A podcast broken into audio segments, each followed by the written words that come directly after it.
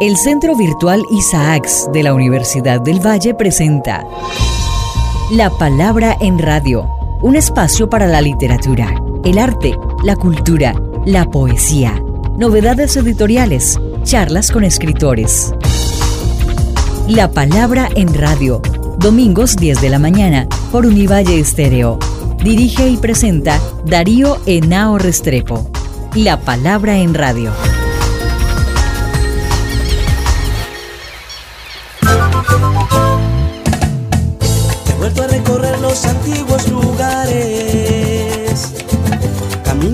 Llevan tiempo atrás, perfumes en el viento que no se van, la singla que me hace recordar muy buenas, amables oyentes, como siempre, nuestra cita de todos los domingos aquí en La Palabra en Radio, un programa del Centro Virtual Isaacs de la Escuela de Estudios Literarios de la Facultad de Humanidades de la Universidad del Valle. Este programa lo hacemos directamente desde la ciudad universitaria de Meléndez, en Cali, en su emisora Univalle Estéreo 105.3 de la FM.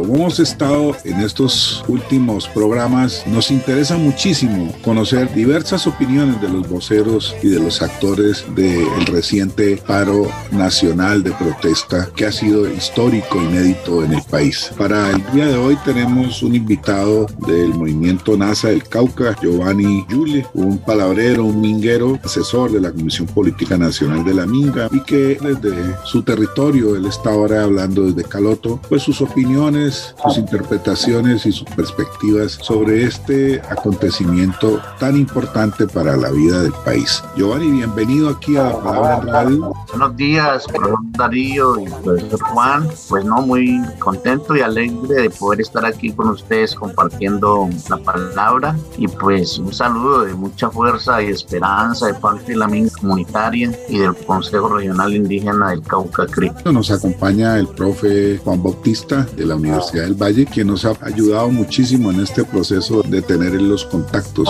con nuestros invitados en estos últimos programas. Giovanni, empecemos por lo más concreto. ¿Cómo está actualmente la situación desde tu territorio, de lo que ustedes llaman la minga hacia adentro? En este momento, precisamente este fin de semana, estuvimos acompañando a las comunidades de Corinto porque fue asesinada la gobernadora y su esposo en el territorio ancestral de Corinto por las disidencias de las y de igual manera días anteriores había sido asesinados compañeros de comunicación de la CIN, una comunicadora y otra autoridad. De igual manera el día domingo estuvimos en el CP gobernador de aquí en nuestro resguardo ancestral. Pues desafortunadamente el asunto ha estado complicado puesto que mientras estamos en el ejercicio de la minga social y comunitaria, régimen contra el Estado, desde el interior de los territorios pues están haciendo una persecución contra nuestras autoridades y nuestras comunidades. Así que pues estamos en una recomposición del ejercicio de la estrategia de la minga hacia adentro y además que también en estos días hay cambio de autoridades del pueblo NASA, de autoridades locales de la Asociación de Cabildos del Norte del Cauca y el 7, 8, 9 y 10 en el decimosexto Congreso del CRI, cambio también de la Consejería Mayor del CRI. Eso quiere decir que en estos días estamos pues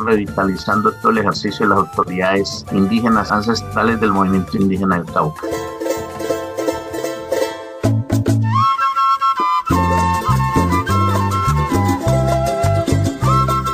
Buenos días, Giovanni, y buenos días, Darío y audiencia. ¿Cómo están? Buenos días. Giovanni, usted es un hombre individual y colectivo de muchas luchas, de muchas peleas. Giovanni, ¿qué es lo nuevo y cuáles son las constantes que ves de este estallido en relación con otras que históricamente se han dado en Colombia y en el suroccidente de manera particular? Lo nuevo podríamos plantearlo en el sentido de que hay miles y millones de ciudadanos que han venido despertando la conciencia y que han logrado de alguna manera salirse de la estrategia de los medios convencionales de la propaganda y que en ese sentido se ha venido haciendo un análisis más del ejercicio de toda la realidad de nuestro país y ha logrado precisamente salir a manifestarse no solamente en las calles sino también con los cacerolazos en contra de este gobierno y este régimen. Significa que si en algunos años la lucha la hacíamos los indígenas, los campesinos y los afros, ahora la lucha también se está haciendo desde las ciudad. A mí me parece muy importante y fundamental el liderazgo que han tenido los jóvenes esta vez. Ha sido de una manera valiente y contundente. Han salido a decirle al gobierno y al Estado y al régimen que ya no quieren seguir viviendo esta política que se ha implementado, que ha sido prácticamente una política de la muerte, donde se ha traslapado todo el tema de la estrategia militar, de la estrategia del conflicto, de la guerra, del odio, de la xenofobia. Contra ese proyecto de muerte se ha levantado la voz de la vida de los jóvenes y precisamente en estos momentos ellos siguen todavía resistiendo en sus territorios, en sus calles y siguen planteando la transformación de las políticas estructurales de este país. Para nosotros es motivo de mucha alegría como Minga Social y Comunitaria porque vemos que la semilla que hemos sembrado en la conciencia de muchos ciudadanos se está multiplicando eso hace que entonces tengamos la posibilidad de juntarnos el campo y la ciudad en una lucha conjunta y unida frente a este régimen y a este gobierno. Y las constantes son de que pues de igual manera las comunidades u organizaciones indígenas, afros, campesinas, sindicales, pues también en la dinámica. Pensamos que nosotros ya pues tenemos unas estructuras, unos tejidos, unos planteamientos, unas plataformas, incluso hemos logrado establecer conversas, acuerdos con el gobierno y con el Estado y pensamos que pues ha llegado el momento de que más que tener un ejercicio de acuerdos con el Estado, tengamos que plantear la posibilidad de cambiar los paradigmas de la vida social, económica y política del país en la posibilidad de caminar el proyecto de la vida. Sí, ayer nos decía Giovanni Aida Quicue una cosa que es bien significativa, era que el gobierno sí negociaba, pero para no cumplir. Por tanto, hay que cambiar las estrategias para sacarlo de esa ecuación. Apagan el incendio, firman una serie de compromisos y después los movimientos están, es otro movimiento para que se cumpla lo que se pactó en el movimiento anterior. Y ese es un ciclo que venimos asistiendo para el caso de ustedes, los indígenas, pero también para muchos otros movimientos y movilizaciones. Quizá los sindicatos organizados nacionales grandes también sufren de este mismo mal, pero tienen unos mecanismos de presión que les ha permitido a, través de los años ir puntualizando cosas y conquistas que puede que se las incumplan, pero hay un, dijéramos, elementos más que permiten su continuidad. Sobre esto, ¿de qué manera poder romper esta forma tan perversa como se trata en Colombia a los movimientos sociales y sus reivindicaciones? Sí, profesor Darío, pues pienso que lo que se ha venido dando en estos últimos años, en estas dos últimas décadas, es un debate entre quienes estamos en la posibilidad de recrear el proyecto de vida y quienes están en la posibilidad de seguir afianzando el proyecto de muerte. Yo creo que entre estos dos planteamientos nos estamos moviendo hoy. Por supuesto, nosotros los pueblos indígenas, afros, campesinos, todos los que hemos venido pues planteando hablando de que hay que cambiar esos paradigmas que el Estado, el régimen y este gobierno ha venido imponiendo políticamente en nuestro territorio, en el sentido de que ellos siempre han vivido de alguna manera del miedo, de la xenofobia, del odio, de la tristeza, de la muerte que produce el conflicto y la guerra. Y ese es el proyecto de muerte. Nosotros tenemos que cambiar esa dialéctica y plantear el proyecto de la vida que está configurado como lo hemos planteado como minga social y comunitaria. En primer lugar, en defender y cuidar la vida como la esencia fundamental de la existencia del ser humano y de los seres vivos. En segundo lugar, cuidar de nuestra madre tierra, de nuestro territorio, porque es nuestro espacio sagrado en el cual hacemos nuestra vida social, cultural y política fortalecer los ejercicios democráticos donde la palabra pueda fluir y pueda caminar libremente y donde podamos colectivamente construir autonomías locales, regionales y nacionales que nos permita a nosotros tejer nuestros propios procesos de desarrollo para el bienestar de todos los pueblos. En cuarto lugar, es muy importante seguir fortaleciendo el ejercicio del pacto que se hizo en el 91, donde quedaron planteados, además de unos principios muy importantes también, también unos derechos fundamentales, los derechos económicos, sociales, culturales, ambientales, que son derechos que hemos venido ganando en todos los procesos de lucha histórica en Colombia y que hoy están planteados en la Constitución del 91 y que este gobierno o estos gobiernos tienen que implementar materializando políticas con equidad e igualdad a toda la población colombiana. En quinto lugar, es muy importante que sigamos fortaleciendo las dinámicas de la economía para la vida, donde podamos de alguna manera implementar procesos que históricamente y culturalmente se han venido desarrollando en los pueblos indígenas, afros, campesinos, pero también así como en el campo, también en la ciudad, para fortalecer esa economía con igualdad y equidad y de esa manera esa economía pueda respetar el ejercicio del equilibrio y la armonía con nuestra madre tierra.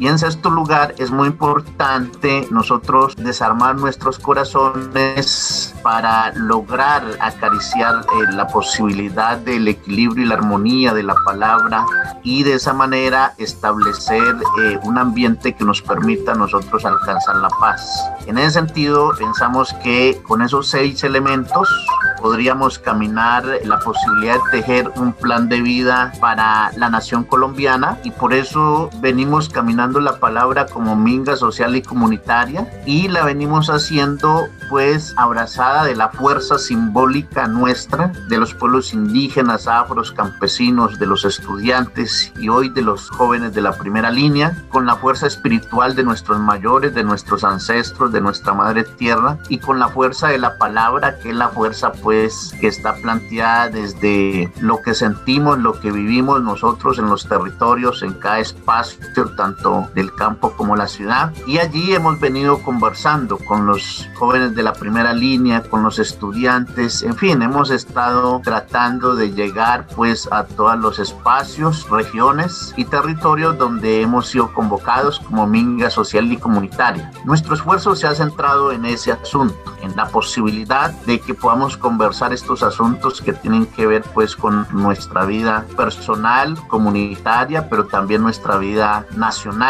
Y en ese sentido hemos dicho que sobre este camino debe caminar la posibilidad de juntarnos y de tejer una esperanza donde podamos juntar nuestros sueños, donde podamos juntar nuestras visiones, pero también nuestras esperanzas. Nosotros tenemos la responsabilidad hoy, esta generación que estamos, de dejar un camino y un sendero para que nuestras próximas generaciones puedan seguir caminando con libertad y dignidad en el territorio nacional. Y yo creo que por ahí la lucha ha venido recogiendo bastantes opiniones, pero ha venido también recogiendo bastantes logros en torno a que hay una posibilidad precisamente fértil de que gran parte del pueblo colombiano esté siguiendo esta orientación, que es una orientación conjunta donde todos nos podamos juntar en el marco de la sabiduría diversa de la población colombiana, en el marco de las entidades diversas, pero también en el marco de todo lo que ha sido la pluralidad cultural de nuestra nación. Yo creo que es ejercicio, pero también es una fuente de sabiduría muy importante que tenemos en Colombia para que de ahí podamos plantear un camino para la vida. En segundo lugar, el tema de que por supuesto hay que seguirle exigiendo al gobierno y al Estado nuestros derechos fundamentales. Y ahí entonces es cuando nos encontramos con sectores que han venido pues históricamente peleando sus derechos fundamentales como los sindicatos. Yo creo que en esa conversa tenemos que estar juntos porque es una exigencia natural, es una exigencia que debemos de hacer como ciudadanos, como colombianos. Y allí también debemos de exigirle al gobierno y al régimen, aunque desde la Minga Social y Comunitaria hemos considerado que este gobierno, aunque haga acuerdos, no va a cumplir, o sea que es un gobierno que está totalmente cerrado, está totalmente, digámoslo así, polarizado, está radicalizado en que los bienes y servicios y todo lo que tiene que ver con la política del gobierno y el Estado debe servirles a unos sectores solamente, a unas élites, mientras golpean fuertemente a la mayoría de la población colombiana y más concretamente a los sectores más vulnerables del país.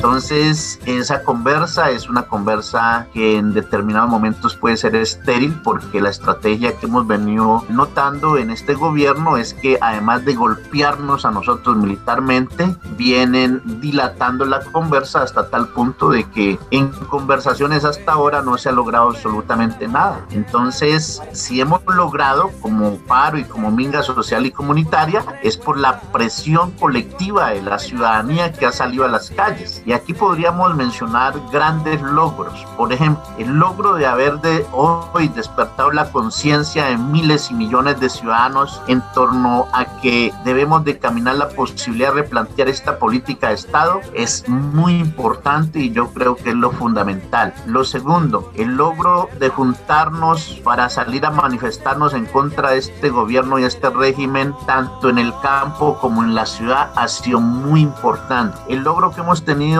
en que ya el gobierno y la institucionalidad comience a flaquear en cuanto a que aquí han renunciado ministros, han renunciado militares, han retrocedido proyectos de ley que han estado en trámite del Congreso de la República, han retrocedido estrategias legislativas del despojo en contra de nosotros. Eso significa que ya vamos aprendiendo a destituir ministros, a destituir militares, a retroceder normas y leyes. Yo creo que muy pronto en unas próximas ya aprenderemos a tumbar presidentes. Entonces, este asunto de la minga social y comunitaria y del paro nacional ha dado unos pasos fundamentales y yo creo que sobre esa esperanza hemos de seguir caminando. Esperamos que esta conciencia libre y espontánea se mantenga en la posibilidad de que decisiones constitucionales de la ciudadanía puedan luego transmitir estos verdaderos cambios en una transformación y en un cambio de liderazgo a nivel local, regional y nacional, en donde ya se ha enquistado la corrupción, se ha enquistado las malas costumbres de robarse el erario público y de vivir en un estado, digámoslo así, de confort donde prácticamente la corrupción se ha vuelto una dinámica constante en las mayorías de las personas que han estado al frente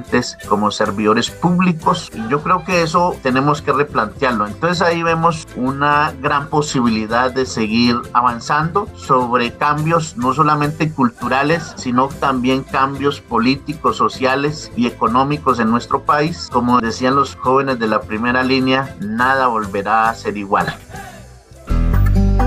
Y ahora en La Palabra en Radio, un espacio para la música.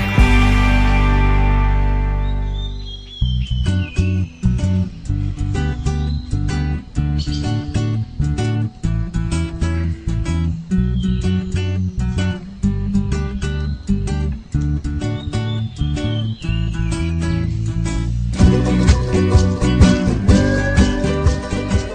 Hola, buenos días. Bienvenidos a La Palabra en Radio. Hoy nos acompaña el grupo Huexaquiwe. Nace como una propuesta artística y musical de convivencia, de lucha y de recuperación de nuestra cultura, creando así una escuela de formación artística Huexaquiwe en el resguardo indígena del pueblo nuevo Caldono. La propuesta pedagógica del grupo Huexaquiwe es formar y capacitar jóvenes en cuanto al arte y la música. Está compuesta por áreas importantes que son la danza y la artesanía. Están escuchando Reseña Huexaquiwe, que en lengua nasa significa sonidos de nuestra tierra. A continuación van a escuchar parte del conversatorio sobre el pliego de peticiones de las primeras líneas al gobierno colombiano y la importancia de la participación de derechos humanos y organizaciones no gubernamentales en el proceso de la construcción para generar la paz. La voz de los jóvenes de las primeras líneas en Cali.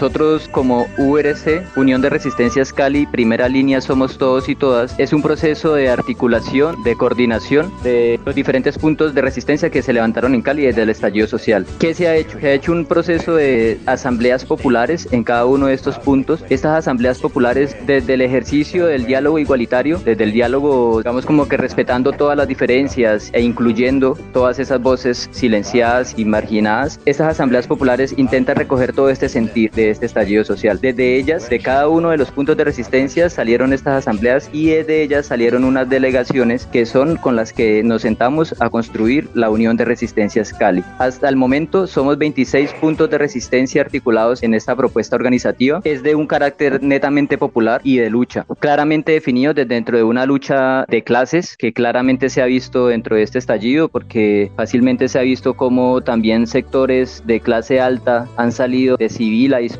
discriminadamente contra la manifestación pacífica y es justamente ese un detonante del conflicto y de la violencia al interior de nuestras manifestaciones. Somos una organización que busca canalizar ambientes políticos e ir construyendo propuestas que condensen todo este estallido en ya digamos como que sobrepasar una etapa de espontaneidad a darle toda una transformación ya organizativa con un horizonte político, no imponiendo sino construyendo desde nuestras bases que son los puntos de resistencia. Asimismo, vamos también de cara a un proceso nacional porque no es solamente Cali. Cali sí ha sido el estallido, pero este es un proceso nacional, es un estallido nacional.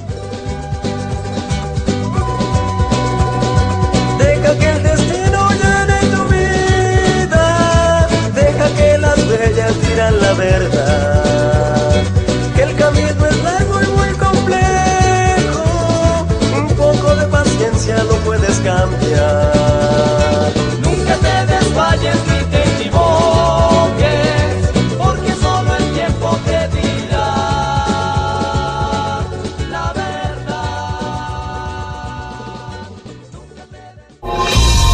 La palabra en radio. La palabra en radio.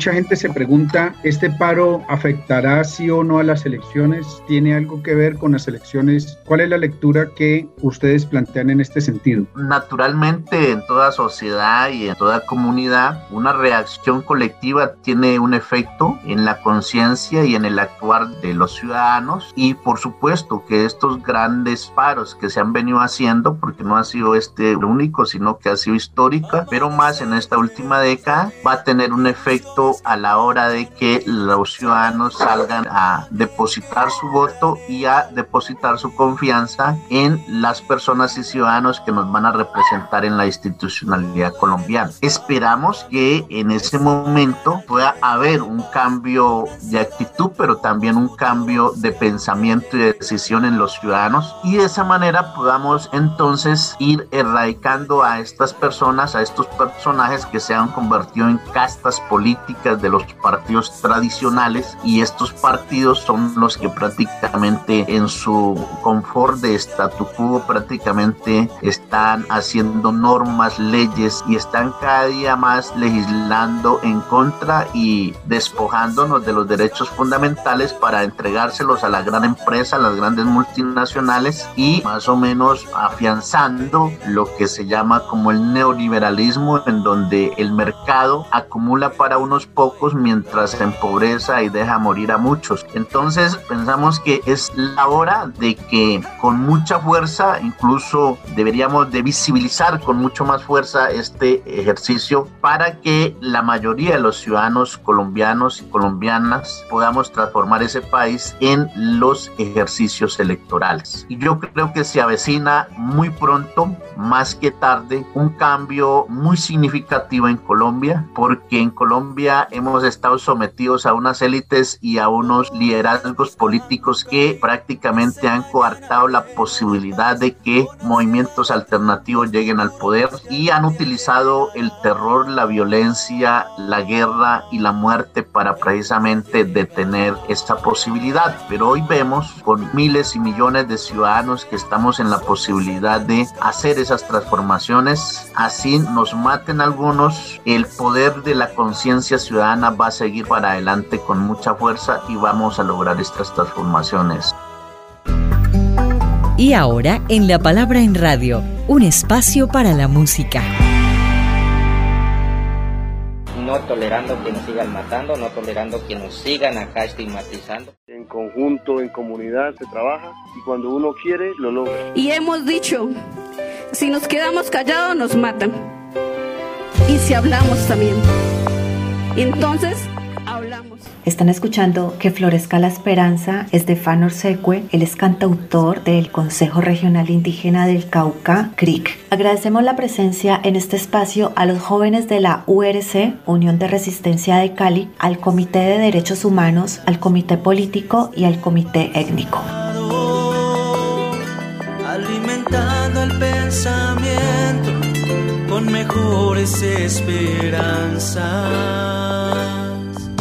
Muy buenas tardes. Desde el Comité Étnico de la URC, nosotros queremos darle como un enfoque a la URC como tal, a que trabaje ese tema étnico de forma transversal, porque teniendo en cuenta que Cali, que es el escenario donde se dio este estallido social, es una ciudad pluriétnica y multicultural, donde se ve evidenciado de forma histórica la resistencia de los pueblos indígenas, la resistencia de los consejos comunitarios de comunidades negras, la resistencia de las organizaciones de base. Queremos articular ese proceso histórico de resistencia con el proceso coyuntural, teniendo en cuenta que la mayor violación de derechos humanos se vivió en poblaciones con alto número de personas étnicas, entre ellas personas afrodescendientes, pues de los 93 asesinatos registrados en un informe que se dio a la CIDH, 37 de estos asesinatos ocurrieron en poblaciones étnicas de la ciudad de Cali. Entonces nosotros queremos buscar esa articulación y ese proceso transversal para que las comunidades étnicas que tienen un proceso de lucha histórico estén articulados a este proceso coyuntural que se convierte en un estallido social y que las voces de las comunidades étnicas indígenas, afrocolombianas, negras que convergen en la ciudad de Cali también tengan este espacio para que para que esas voces históricas también sean escuchadas. Ese es el llamado pues también desde la URC, teniendo en cuenta que son pueblos históricamente oprimidos históricamente discriminados, históricamente colonizados, a que también tengamos ese enfoque étnico, ese enfoque de género. Pues está la visión étnica de la URC, tener el contexto histórico y tener el contexto coyuntural de cómo las poblaciones étnicas han sido marginalizadas, asesinadas, oprimidas, discriminadas en un marco histórico y en un marco coyuntural. Sobreviviendo, mi amor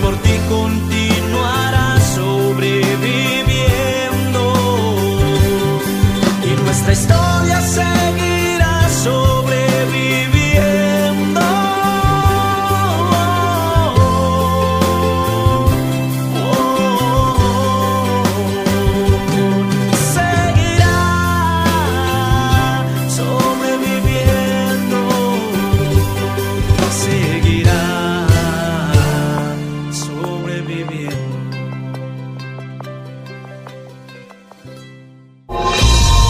La palabra en radio.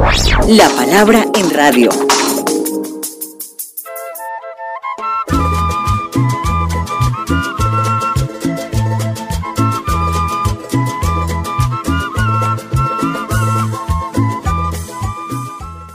Voy a hacer una pregunta un poco más personal. Es que nos cuentes a grandes pinceladas tu día a día y cómo ha sido tu proceso de lucha y de ir escalando, dijéramos, en este liderazgo que tienes y que ejercen ustedes desde tu propio territorio que es Caloto. Bueno, profe, pues yo nací aquí en, aquí más arriba en la cordillera, en la vereda de Campo Alegre, que es una vereda que pertenece al resguardo, al territorio ancestral de Huellas Caloto. Y allí pues hice mis estudios, de igual manera pues hice toda mi vida de la niñez. Luego, después de que ya fui joven, logré llegar al ejercicio organizativo del cabildo de la autoridad ancestral de Huellas Caloto y ejerció autoridad pues también en las comunidades me fueron colocando unas funciones en la Consejería Mayor de Cabildos del Norte del Cauca, la conformación de la EPS indígena de la AIC en ese tiempo, también la función de ser consejero mayor del CRIC, luego también fui representante legal o gerente de la Asociación Indígena del Cauca IC y pues prácticamente me he movido en los espacios de autoridad del movimiento indígena desde lo local, zonal y en ese sentido también he logrado pues hacer algunos estudios, ¿no? Yo hice la psicología social en la UNAC, yo soy psicólogo social comunitario y de igual manera hice unas especializaciones en derecho constitucional, en derecho administrativo. Uno en estos procesos lo forman es las asambleas, los congresos, los debates, las discusiones, los foros. Así que ha sido más contundente mi aprendizaje en la Universidad de la Vida, aunque en la academia pues lógicamente uno asimila algunos elementos técnicos que permiten a uno reforzar el ejercicio que uno hace en la comunidad y he venido acompañando la autoridad local, las autoridades zonales y ahorita pues de igual manera hemos venido acompañando la autoridad regional de la Consejería del Consejo Regional Indígena del Cauca CRI. Hoy hago parte del equipo político que acompaña precisamente ese ejercicio a nivel regional y pues esa ha sido como mi vida en términos organizativos y políticos. También me gusta mucho escribir poesía. Yo por ahí en estos días he estado como declamando en algunos espacios públicos, por ejemplo, de los 50 años del Consejo Regional Indígena del Cauca CRI y también en otros espacios. Así que pues también estar en esta dinámica organizativa política. Me ha gustado mucho estar en los espacios artísticos, sobre todo en la poesía, en la declamación. Pues ahí vamos caminando la palabra, profe. Pues esperamos seguir en este ejercicio, ¿no? Y con mucha esperanza de que logremos transformaciones que hemos venido soñando hace mucho tiempo, no solamente yo, sino todos los mingueros y mingueras. Y aquí pues caminando la palabra de la minga social y comunitaria, también donde hay que hacerla en canoas y en barcos y en chalupas y también pues tratando de mirar cómo avanzamos en la posibilidad de aprender recíprocamente de todas las culturas a nivel regional y nacional. Pensamos que ahora en el marco que nos estamos moviendo ha sido muy importante el aprendizaje que hemos tenido en las calles, en las ciudades, porque nuestro proceso siempre ha sido en el campo, pero ahora estamos aprendiendo a incursionar un proceso de lucha también en las ciudades y ahí nos hemos juntado con los jóvenes y ahora con los jóvenes de la primera línea ha sido muy importante ese aprendizaje y a nosotros nos da mucha alegría no ver todos estos jóvenes, ver toda esta gente, ver todas estas multitudes, por ejemplo proclamando la guardia indígena, la guardia cimarrona, la guardia afro como un gran símbolo de resistencia y de esperanza en el corazón de muchos colombianos y colombianas. Así que esto nos da alegría, profe, y yo creo que podemos sentirnos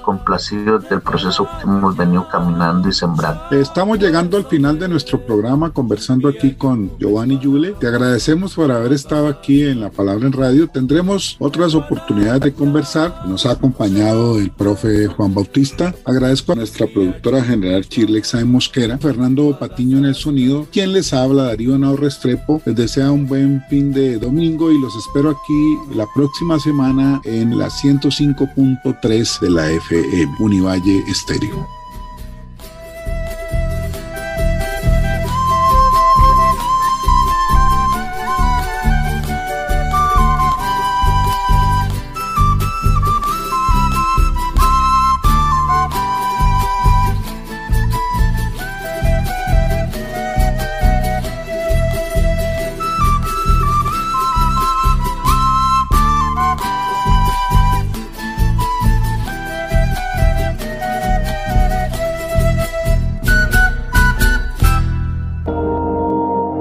El Centro Virtual Isaacs de la Universidad del Valle presenta La Palabra en Radio, un espacio para la literatura, el arte, la cultura, la poesía, novedades editoriales, charlas con escritores.